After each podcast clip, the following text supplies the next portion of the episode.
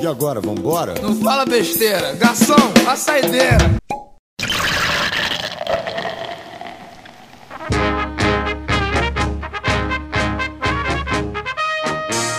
Começando aqui mais um Saideira.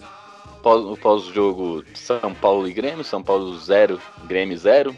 Um empate sofrível aí no Morumbi. Vamos falar um pouquinho desse jogo. Eu tô aqui com o Alexandre. Beleza, Alexandre? Beleza, Giovanni. Boa tarde a todos aí. Depois desse jogo um pouco difícil realmente nessa manhã de sábado, São Paulo um pouquinho travado aí, poderia ter conseguido uma vitória, o quinto empate em casa, né? Nesse campeonato brasileiro. Esses são pontos que fazem falta aí pro pensar em título, né? Que eu acho que é o interesse de todos nós, São Paulinos, mas vamos falar um pouquinho desse jogo aí e agradecendo mais uma vez o convite, participando aqui com vocês do SPF Cast. Opa, tamo junto. O senhor é de casa já. Valeu. Vamos falar, vamos falar um pouquinho desse jogo aí. É, jogo que aconteceu às 11 da manhã, debaixo de um sol de 30 graus. Como a gente sabe, né, como pelo histórico, normalmente jogo a esse horário chega um certo momento que os times dão uma uma desacelerada, né, devido ao cansaço, devido ao sol, e hoje não foi diferente. Tivemos um público que também nesse horário é bem frequente, um público de 46 mil pessoas, né? Quase 47, faltou três pessoas para 47, foi 46.997. Renda também de quase 3 milhões. Teve inauguração da, do Santo Manto, né? Uma loja, loja do São Paulo em parceria com a Adidas aí no Concept Hall, Morumbi Concept Hall. E, mas aí a gente fala melhor disso daí na, na segunda-feira, né? No nosso programa semanal. E vamos falar um pouquinho desse jogo aí, né? Começar pela escalação. O São Paulo começou o jogo com Volpe, Juan Fran, Arboleda, Anderson Martins, Reinaldo, Tietê, Lisiero, Dani Alves, Vitor Bueno, Anthony Everton. Né? Uma escalação aí meio, meio complicada por devido ao nosso glorioso DM, né? Estamos aí com nada mais, nada menos que Pablo, Pato, Pablo, Hernanes e Toró no, no DM. E o Raniel cumpriu suspensão, né? Devido à expulsão no último jogo. É, nessa escalação, uma coisa que eu não, não entendi, pegou muita gente desprevenida aí, é, é a insistência do Cuca com o Anderson, com Anderson Martins, né? No lugar do Bruno Alves. O Bruno Alves vinha fazendo ótimas partidas aí com o São Paulo, para mim era titular absoluto. E o Anderson Martins, ele tem boas partidas, mas tem partida que o cara. Né, ele sai um pouco do eixo. Ele não é tão regular quanto o Bruno Alves. Mas o Cuca vem insistindo né, com o Anderson Martins. Que que, que você acha, Alexandre, na sua opinião? Ele tá certo? Concordo. Em colocar o Anderson Martins? Concordo com você. Eu acho que o, o Bruno Alves é engraçado que ele veio em 2017 e veio realmente muito desacreditado e as primeiras partidas dele não foram boas. Inclusive eu lembro de ter ido aqui num jogo, para quem não sabe eu moro em Minas, né, mas é, eu sou São Paulino, nasci em São Paulo, e eu fui num jogo aqui Atlético São Paulo em que o Atlético ganhou o jogo do São Paulo de 1 a 0, um gol de pênalti feito pelo Bruno Alves, né? Então a gente fala, oh, realmente que era um zagueiro limitado, mas ele deu a volta por cima e tá jogando muito bem. Eu também não entendo, nesse momento, ele não ser titular do time. Ele saiu realmente numa suspensão, né? E depois ele ficou de fora. Teve aquele negócio de. Ah, o Anderson Martins conhece o Vasco, né? Então vamos colocar ele para jogar aqui. E não foi uma boa ideia, né? Mas já visto o resultado do jogo passado. E agora foi mantido. Até realmente não dá para dizer que a zaga foi tão mal hoje, assim cumpriu mais o, o, seu papel, apesar de que mais uma vez o destaque da defesa foi o Thiago Volpe, uma grande defesa no primeiro tempo naquele chute do Juninho Capixaba, né? E provando mais uma vez que é um goleiro que tem que ficar, né? Ano que vem no São Paulo, ser adquirido em definitivo. Mas em relação à zaga, eu concordo totalmente com você, Giovanni. Acho que o Bruno Alves tem que jogar, não pode ser descartado, não. Em relação à escalação, é, fica mais uma vez essa tristeza aí de ver o departamento médico do São Paulo nessa situação que acaba realmente é, prejudicando a equipe. Você tem os centroavantes aí, os jogadores de frente, jogadores realmente que a gente conta para fazer os gols do time, todos fora de combate. ainda mais a questão do Pato realmente muito mal explicada. E aí eu acho que não a culpa não pode ser também só do jogador, eu acho que tem que ser é, dividida com a questão médica, porque realmente a hierarquia tem que se é, ver a própria é, condição física dele e também a condição do departamento médico de liberá-lo ou não explicar claramente o que, que ele tem. Em relação ao meio de campo, eu acho até que é, a ideia de jogar o Tietchan e o Lisieiro é interessante, porque são dois jogadores é, que jogam é, primeiramente como volantes, mas realmente sabem sair para o jogo. E hoje o Tietchan talvez fez uma das melhores partidas dele nos últimos tempos, pelo menos na questão de chegar à frente, principalmente no primeiro tempo. No segundo tempo, eu acho que é, é, houve essa queda até física, como você falou muito bem, a questão do do próprio horário da partida, né? Realmente dá um desgaste, realmente chega um momento que dá um desgaste nas duas equipes. Mas o Tietchan no primeiro tempo pelo menos se apresentou, finalizou mais a gol, coisas que ele não estava fazendo tanto. Mas falta ali uma outra peça junto a esse meio campo aí, que na minha opinião ficou claro é, a partir da entrada do Igor Gomes, né? Falta um jogador mais cerebral ali no meio de campo, que chegue mais à frente e possa realmente dar mais opções. E isso só aconteceu já mais perto do final do jogo. Né? Isso, isso é verdade. E o primeiro tempo do São Paulo, São Paulo começou muito bem, né? A partida começou em cima, começou criando oportunidades, mas, né? Com a ajuda do nosso DM, que tirou praticamente todo o nosso time ali da frente, o São Paulo não estava bom na, bem na finalização. O, ali no o toque de bola no, no último terço do campo não, não tava legal. Só que São Paulo começou pressionando o Grêmio, né? Chegou um momento ali com 15 minutos de primeiro tempo que São Paulo tinha 70% da posse de bola contra o Grêmio. E foram sete chutes a gol. E até aquele momento. Só que desses sete chutes a gol, tivemos chutes terríveis, né? É, a única bola ali que foi claramente uma chance de gol foi um chute que o Anthony errou hum, praticamente dentro da pequena área, né? Tudo bem que ele pegou de esquerda, que não é a perna forte dele, mas era uma bola ali que um atacante é, é, com, com experiência, com faro de gol ali, não teria desperdiçado. Só que aí a partir do, dali dos 20 minutos o Grêmio começou assim, postar no jogo, o jogo ficou mais igual. E o segundo tempo foi, foi o inverso, né? O Grêmio começou muito melhor, começou amassando a equipe do São Paulo ali. E a mesma coisa, na, chegando nos 20 minutos ali, o São Paulo deu uma igualada. O Cuca, é, ele, ele realmente ele tentou colocar o time do São Paulo mais ofensivo né, para vencer o jogo. Tanto, é que a gente consegue ver isso nas, nas substituições. Saiu o Juan Fran, entrou o Igor Vinícius, saiu o Lisieiro, entrou o Igor Gomes e saiu quem que foi o outro? Foi o. O Vitor Bueno saiu para a entrada do Elinho antes, né? A segunda Isso. alteração. E aí até é interessante, você até esqueceu do Vitor Bueno, o que prova realmente que a partida dele foi bem é, neutra para ser bonzinho, né? Na verdade foi ruim. Porque... E aí tem que, mais uma vez, lembrar da questão do departamento médico, porque ele foi colocado pelo Cuca é, como, vamos dizer, o falso 9, entre aspas, né? E foi totalmente falso mesmo, porque não fez nada. E aí o que que acontece?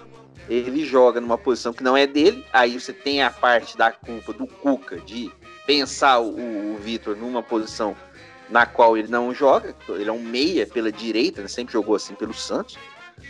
E assim, ele vai mal, o que vamos dizer até natural por não ser a posição dele, e também ele não é um jogador fora de série, então acaba que não é, não é uma surpresa. E aí você tem que lembrar da questão física, porque você não tem jogadores poderiam estar naquela situação, naquela posição, né? E chamam é, atenção principalmente o Pato e o Pablo, né? O Raniel, claro, está suspenso, não conta nessa situação. Mas eu acho que realmente a gente tem que lembrar, infelizmente, sempre dessa questão do departamento médico que poderia ser mais questionado. E a opção do Cuca, eu acho que tem uma falha que ele talvez pudesse agrupar melhor no meio de campo, tendo o Igor Gomes partindo nesse espaço vazio, jogando ali, entrando na área, ele junto com o Daniel, Daniel Alves, e você abrir talvez mais o Everton, porque o jogo do São Paulo, em determinados momentos, depois desse começo, como você falou muito bem, é, desse momento que o São Paulo teve mais de 70% de posse de bola, até os 15, 20 minutos, depois o jogo foi muito embolado. Você tem o Juan Franca, um lateral que não chega tanto no fundo. É um jogador ali compõe mais a defesa, aparece ali mais até na intermediária. Ele não vai sempre ali no fundo, até pela característica dele mais defensiva. O Reinaldo, em determinados momentos, também embolou ali, teve um, uma finalização de cabeça ali, ele dentro da área, ele quase como centroavante. O Daniel também se infiltrando demais. E o jogo ficou muito, muito agrupado ali, muito embolado no meio, você não acha? É, exatamente. E faltou, né, alguém ali para definir. Né? Todo mundo que tentava era meio que na improvisação, era um chute de fora da área. A gente teve não sei quantos chutes de fora da área, mas foram vários, né? Mas efetivos mesmo, acho que foram só dois. Um do Tietchan no primeiro tempo e, e, um do. Acho que do Igor Gomes, né, no segundo tempo, que o, o que o goleiro Isso, pegou antes no teve aquele do, do, Teve aquele do Anthony também, antes da expulsão dele, é, que ele também cortou para dentro, na jogada característica dele, né? Até eu tô vendo as estatísticas aqui, no total, 18 chutes a gol do São Paulo contra 7 do Grêmio, mas só 4 do São Paulo tiveram a direção do gol, né? Essa é aquela precisão que falta, né? Os jogadores, às vezes, também, além de é, terem cometido os erros, não terem a característica, né? De ser jogadores de área.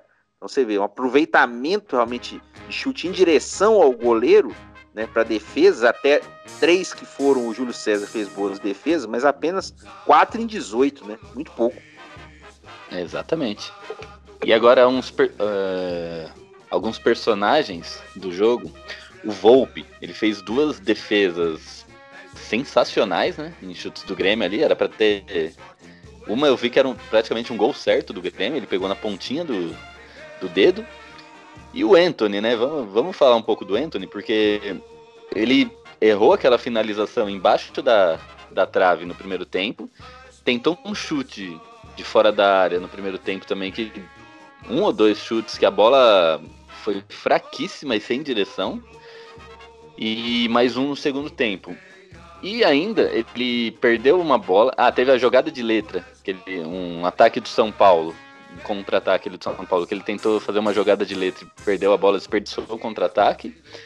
E uma outra bola que ele perdeu lá e fez a falta, tomou o segundo cartão amarelo e foi expulso, né? Aí já minando toda, toda e qualquer chance de reação do São Paulo. Por causa Exato. disso, e de um, outros jogos anteriores, né, onde ele tá pecando muito na finalização, ele acabou sendo vaiado hoje na hora que ele foi expulso e é, alguns torcedores xingaram, chamaram de burro tal. É, eu queria entender com você se foi justo, né? Essa. Que, que ele não jogou bem, isso é óbvio, né? Mas também não foi só ele, né? Vitor Bueno, Lisiero não acertou um lançamento. É, foi, alguns jogadores foram terríveis. Mas queria saber se, foi, se você achou que foi merecida, né? Essas vaias pro Anthony na saída de, dele do campo. Eu acho que a gente tem que sempre separar né, as coisas do momento do jogo, do calor do jogo, para uma coisa é, maior e de prosseguimento de até uma certa crítica ao jogador. Eu acho que no momento do jogo é totalmente normal, né? Precisa desabafar, xingar, isso aí eu acho que a gente tem que até relevar, né?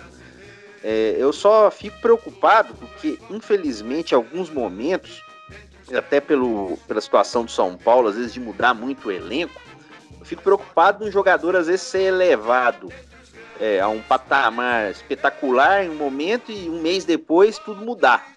Eu acho que a gente tem que ter calma nisso. Acho que a gente não pode é, passar a mão na cabeça do jogador. Ele errou muitos lances. Eu acho que é aquela jogadinha dele de tá, partir para a ponta, para o meio, daquele corte. Eu acho que ele faz isso com muita qualidade, mas às vezes fica uma coisa meio manjada.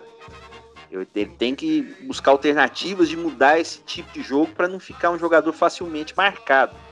Outra coisa também, ele mostrar realmente vontade no jogo, ele tem realmente uma disposição e eu acho que isso também tem que ser cobrado e não pode ser apenas realmente ele achar que apenas na técnica vai resolver. Ele tem que mostrar qualidade. Mas também a gente não pode já, ah, já não serve mais, acho que já pode descartar. Eu acho que em determinados momentos é, do próprio Campeonato Brasileiro, em alguns jogos, ele foi a válvula de escape do time, né? Então a gente não pode aqui simplesmente, ah, já não dá mais, tal. Acho que ele tem que é, mudar algumas coisas da postura dele em campo né? Mas a gente tem que lembrar que ele é jovem também. É um jogador que é, vai oscilar, como qualquer jogador jovem, mas tem que realmente é, ter essa sequência também. Não podemos viver outras reformulações do time, entendeu? Acho que a gente está ali entre os quatro, cinco primeiros, é interessante. A gente tem que dar o salto agora para buscar o título, que é realmente o principal interesse. Né? E o Antônio, eu acho que ele faz parte desse processo, tanto é que houve uma renovação de contrato e tudo mais. Tem que ser cobrado, mas não pode ser também já descartado de toda maneira. Eu acho que ele tem que ser, saber as, os seus equívocos e também ser bem utilizado pelo treinador.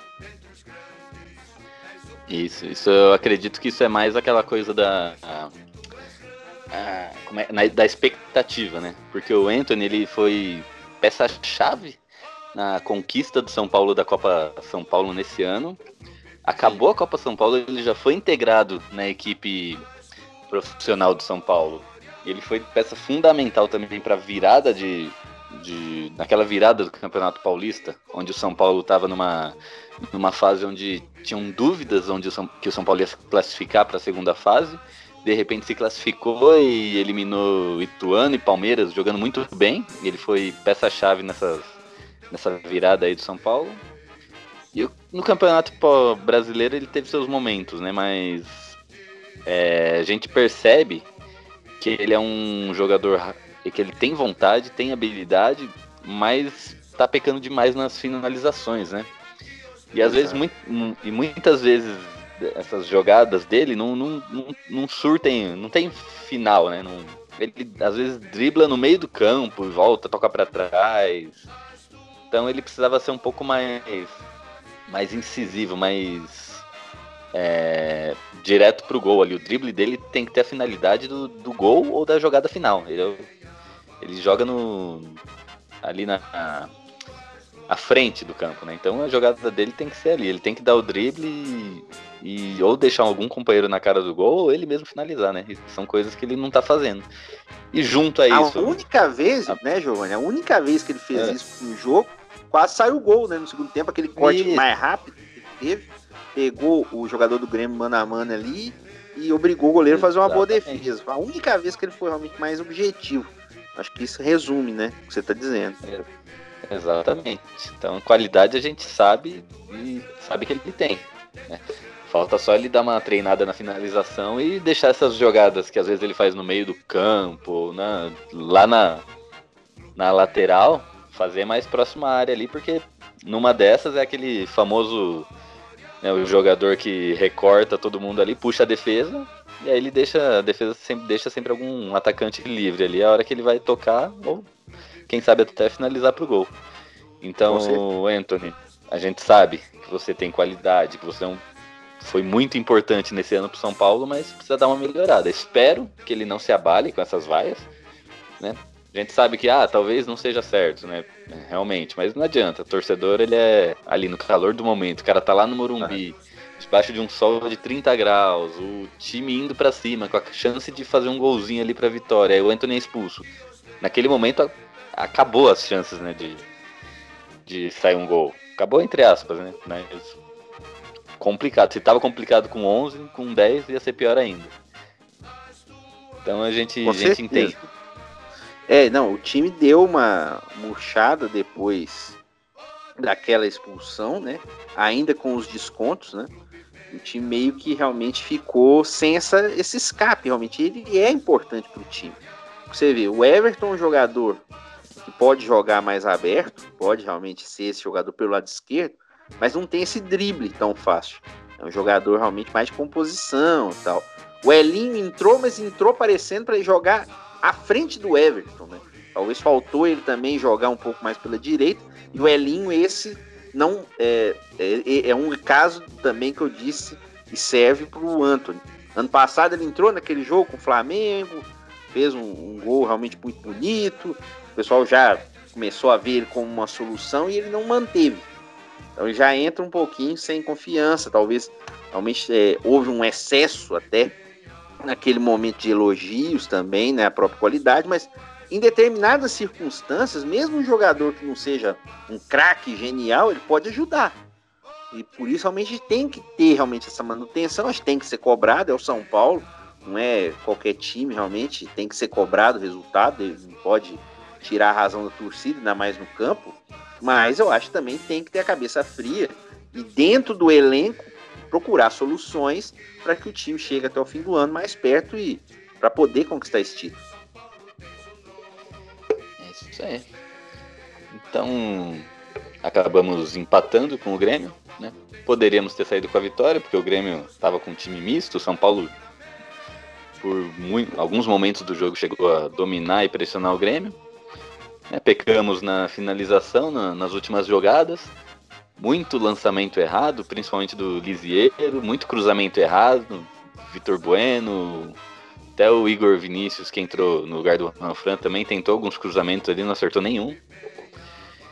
E com esse resultado, nesse momento, São Paulo está em terceiro na classificação, porém ainda todo mundo vai jogar, né? Corinthians se ganhar, eu acho que passa o São Paulo, Palmeiras se ganhar, acho que passa o São Paulo também. Então, é, o Palmeiras terceiro, passa, né? né? É, o Palmeiras terceiro passa a gente pode tem... terminar em dois jogos a menos. O Corinthians é, passa né, pelo saldo de gols, né? Passa pelo saldo é. de gols, ele empata em número de vitórias, caso ele ganhe amanhã. E aí, no caso, pelo saldo de gols, né? Que tá, hoje os dois têm nove, né? Para ganhar tem que fazer um, né? Então... é isso é. Mas é isso. Então, Alexandre, fala aí. O, o São Paulo opinião. pode, né, cair para quinta colocação. Para quinta colocação. E na sua opinião, quem foram bola cheia e bola murcha da partida? Ah, vamos ver. Tem que parar para pensar. Pelo primeiro tempo, eu poderia até colocar o Tietê, viu, Giovanni? Mas eu, o segundo tempo, eu acho que ele caiu de rendimento. Eu não vou colocar. vou colocar o Volpe. Mais um jogo realmente que ele não é vazado. Realmente foi importante quando foi exigido. Então, pela regularidade do jogo, bola cheia, eu coloco o Volpe. E bola murcha, acho que é o Anthony, não tem como fugir, até como um alerta para ele.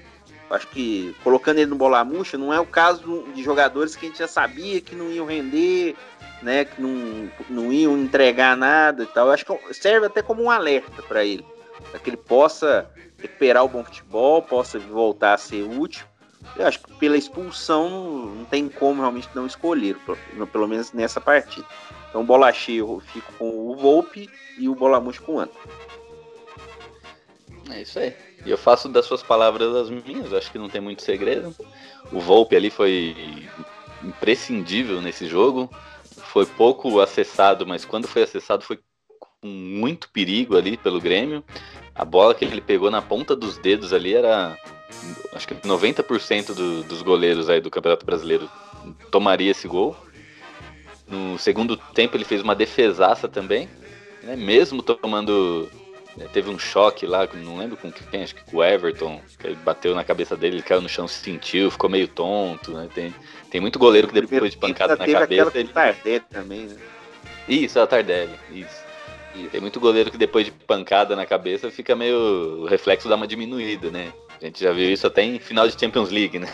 Lembre-se do Karius. É. Exatamente. Mas aí o Volpe continua em alto nível. E o, Anthony, esse que a gente já falou, falou bem dele aqui, né? A gente espera muito dele, sabe que ele tem muita qualidade, sabe a importância que ele teve em momentos decisivos nesse ano, mas eu não sei o que está acontecendo, ele está dando uma caída, não sei se é o posicionamento, não sei se não sei se ele está com confiança demais, mas nos últimos jogos ele tem dado uma caída e hoje foi meio que um estopim aí para a torcida. Espero que essas vaias, né, esses xingamentos dos torcedores que estavam presentes no Morumbi não, não, não tenham influência, né, nele, porque às vezes a gente sabe que o menino é, é garoto, né, às vezes isso pode mexer com o psicológico dele. Esperamos que isso não aconteça, porque ele tem um potencial enorme, tem muito para mostrar. E é isso aí. Tem algo a finalizar, Alexandre? É, eu acho que faltam dois jogos, né, para acabar o primeiro turno, Giovanni. Eu acho que é, esses cinco empates que eu falei antes, o São Paulo teve em casa contra Flamengo, Palmeiras, Cruzeiro, Bahia e agora o Grêmio, são um pouco preocupantes no sentido é, que o São Paulo poderia já estar tá com uma pontuação além. O São Paulo teve vitórias fora de casa que compensaram isso, né? Fluminense e Atlético Paranaense, principalmente, né? Essas duas. E, e, agora o São Paulo faz um outro jogo fora com o Inter, né? Então, realmente, essa é uma preocupação que o São Paulo poderia estar tá um pouquinho mais tranquilo na questão de pontuação. Tem depois o jogo CSA, que eu acho até certo ponto complicado, até sair o primeiro gol, né? Aquele tipo de jogo em que o time certamente vai vir todo fechadinho, resguardando ali, esperando o São Paulo realmente atacar para tentar buscar um contra-ataque. Não são duas partidas que o São Paulo precisa pontuar para não se distanciar dos líderes, realmente começar bem o segundo turno já com uma uma força realmente para buscar o título. Então, eu acho que é uma semana que o São Paulo vai ter que pensar bem aí para mesmo fora de casa com o Inter, não se acomodar apenas com o empate. Eu acho que tem que buscar ponto fora. Quem quer ser campeão não pode apenas se conformar né, em buscar empates, às vezes, que foi talvez um pouco essa postura contra o Vasco. Eu acho que em determinados momentos do jogo, claramente você viu o time ali apenas especulando e também ali tá um pouco surpreso pela força do Vasco ali, impondo realmente muitas dificuldades. Eu acho que tem que pensar já no segundo turno e esse jogo com o Inter ele passa a ser muito decisivo e também, claro, o jogo final com o CSA. Então, São Paulo tem duas decisões aí, realmente já para começar bem em a segunda etapa do campeonato. É isso aí. Lembrando que esse jogo contra o Inter é na mesma semana da decisão que eles têm contra o Cruzeiro pela, pela Copa do Brasil, né? E, e tem grande chance deles virem com um time misto, né? Então, Talvez ah, não, seja não, uma... o, jogo, o, jogo, o jogo com o Cruzeiro é quarta agora. Quarta agora. E o jogo nosso é no sábado. Então eles vão jogar antes com o Cruzeiro. Ah, é verdade, verdade. Mas... Vai ser quarta, dia 4 agora. Pode é. ser que então já venha com o titular, né? Ou com boa parte, né? Do titular. Bom. Mas é, eu mas acho até de certa ter... forma, certa forma, até é aquele negócio, é, são desafios que o São Paulo vai ter que encarar, né? Então já até já vai o time mais ligado, mais esperto, até já vai poder, né? Tem que tentar usar o lado bom, né, de não estar tá jogando a Copa do Brasil. Pelo menos São Paulo poder ver o time jogar, o Inter, saber os pontos fortes, pontos fracos, e seja bem usado pela comissão técnica, né? É, é, sem contar que o São Paulo vai ter mais dias para descansar né, do que o Inter e mais dias para se armar taticamente aí. Então, é, e o Inter vai estar tá mais cansado, talvez perca um ou outro jogador. Então vamos ver, né? É, e depois da eliminação que eles tiveram com o Flamengo na Libertadores, né? Virou aquele negócio de obrigação agora, né? Tem que tentar ah, aí é? superar o Cruzeiro para chegar na Copa do Brasil. Então, o São Paulo pode até numa num tropeço se eles tiverem tal, até utilizar isso a seu favor, né? Mas eu acho que São Paulo tem que usar as suas armas, né, e as suas condições para buscar ponto lá. Eu acho que tem que não pode só especular. Claro, no finalzinho do jogo, o jogo está empatado, não tem o que fazer, mas tem que ter uma postura e o Cuca, eu acho que também tem que ver outras possibilidades. E a presença do Igor Gomes, ainda mais sem o Hernanes, é, é uma possibilidade que ele pode começar a pensar no time. Ter esse jogador central no meio de campo, dá opção para os atacantes, dá aquele penúltimo passe, né, vamos dizer assim, antes do, do gol. É um jogador, claro, é jovem também, é o mesmo caso do Anthony, um jogador que apareceu agora, temos que ter realmente a noção que ele pode oscilar em alguns momentos, mas o Cuca ele tem que utilizá-lo mais. Em determinados momentos ele está ficando meio escanteado, eu acho que o Igor é uma boa opção nesse elenco de São Paulo, mesmo jovem aí. Fechou. Então é isso aí. Então vamos finalizando aqui. Mais um pós-jogo aí. É, Segunda-feira teremos nosso, nosso podcast normal aí, de, com uma horinha de duração, para falar sobre tudo que acontece na semana. Talvez teremos novidades ou não. É isso aí, queria agradecer a sua presença aí, Alexandre. Obrigado aí por participar com a gente. Valeu. E falar pra, pra galera que tá ouvindo a gente aí, pra acompanhar a gente, seguir a gente nas redes sociais, Facebook, Instagram e Twitter. Estamos lá como SPFcast. E é isso aí, agradecer a todo mundo, me despedir e até a próxima. Beleza, Alexandre? Falou aí. Valeu cara. demais, Giovanni, pelo convite, mais uma vez participando. Lembrando também, nosso grupo Gabiroba, aqui de Divinópolis, Minas Gerais, nós estamos um pouquinho parados na questão do podcast agora, né? Outras atividades aí, mas está pretendendo voltar. Temos nossas redes sociais também. Grupo Gabiroba no Twitter, no Instagram também. E o pessoal do SPF Cast é um prazer muito grande realmente estar participando sempre. Fico muito feliz realmente da lembrança de de estar participando mais uma vez com vocês aí. Sempre que for possível aí, vai ser um prazer mais uma vez retornar. Muito obrigado mesmo. Boa tarde a todos aí. É nóis. Valeu. Então é isso aí. Aquele abraço até a próxima. Valeu, um abraço. Fechamos. Ficou bom, hein, cara.